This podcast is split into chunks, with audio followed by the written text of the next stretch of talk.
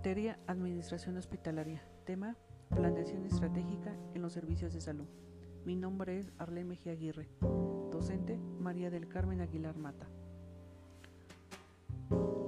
La Dirección Estratégica para los Servicios de Salud incluye un conjunto de planes conceptuales, operativos e indicativos desarrollados para los altos directivos de los distintos servicios de salud, para sus organizaciones y por lo tanto a menudo forman parte de un círculo de carreras de pregrado y posgrado para proveedores y administradores de la salud.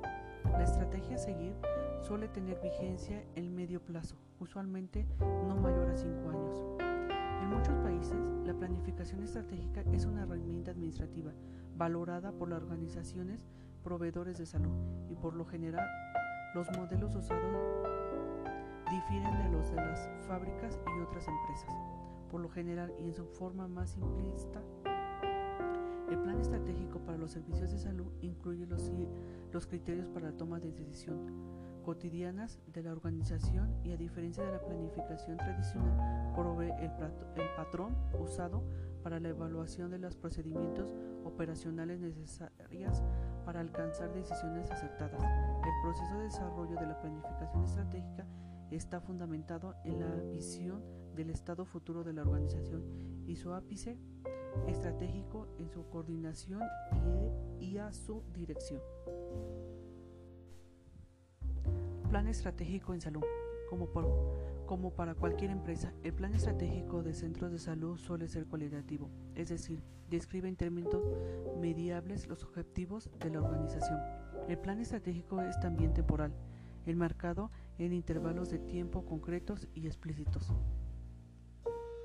En tal sentido, la planificación en salud es un proceso administrativo y no puramente epidemiológico, cuyo propósito es decir lo que se quiere, a dónde se quiere llegar en un tiempo determinado, las acciones que se tomarán,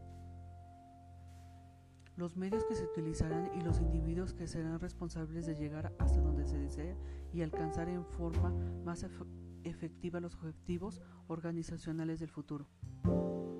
Se hace hincapié en las necesidades de actualizar constantemente los planes estratégicos, lograr las participaciones de los médicos y el consejo administrativo de la organización, e integrar los planes estratégicos con otros planes de la organización, utilizando elementos protocolares que correspondan al deber ser, así como elementos estratégicos como el poder ser.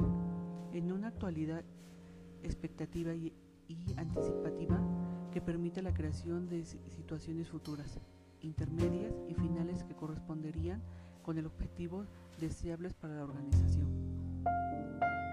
En tal plan, se hace indispensable crear estrategias de mejoramiento, tales como programas, proyectos, planes, actividades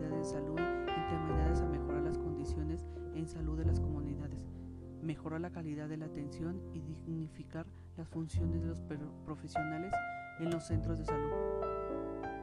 Se planifica con el ánimo de reducir la incertidumbre sobre la base de un mejor conocimiento de la realidad y la provisión de lo que puede acontecer de, de mantenerse a algunas situaciones. La planificación tiene mucho con la realidad. Implica una permanente adaptación de decisiones y después de ejecutados. Realiza el seguimiento, creando compromiso en el mejoramiento. A menudo, a nivel colectivo y social, surgen dificultades para la definición de los objetivos, los medios y los la provisión de estos, o sea, para calificar lo que es la planificación de salud pública. El programa operativo es el instrumento que señala el desarrollo de residencias calendarizadas por servicios, rotaciones, sesiones departamentales y generales, actividades académicas y de investigación, tiempos para la toma de alimentos, descansos, guardias y vacaciones, de acuerdo con el plan de estudios correspondientes. Muchos modelos de planificación estratégica se fundamentan en la misión y la visión de la organización, aún con la transformación de la salud mundial. La visión de una organización proveedora de la salud puede ser articulada con la visión a largo plazo.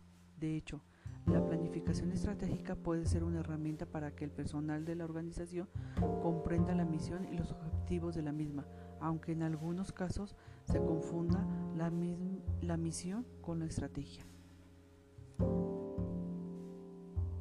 Una propuesta que resume diversas aproximaciones e integra herramientas de la planificación estratégica propias del entorno del mercado y propone siete momentos. 1. Momento de la identidad.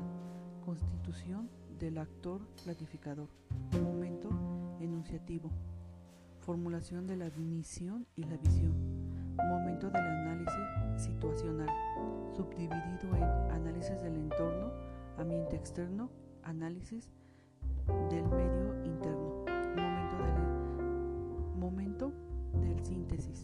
Empleado la matriz FODA para priorizar elementos claves a ser abordados por el plan. 5. Momento propositivo. Formulación del objetivo estratégicos. 6. Momento estratégico. Formulación de estrategias. 7. Momento técnico operativo. Articulación del plan con los planes operativos. Eh, por el momento eh, sería todo. Eh, muchísimas gracias. Me despido y estaremos al pendiente.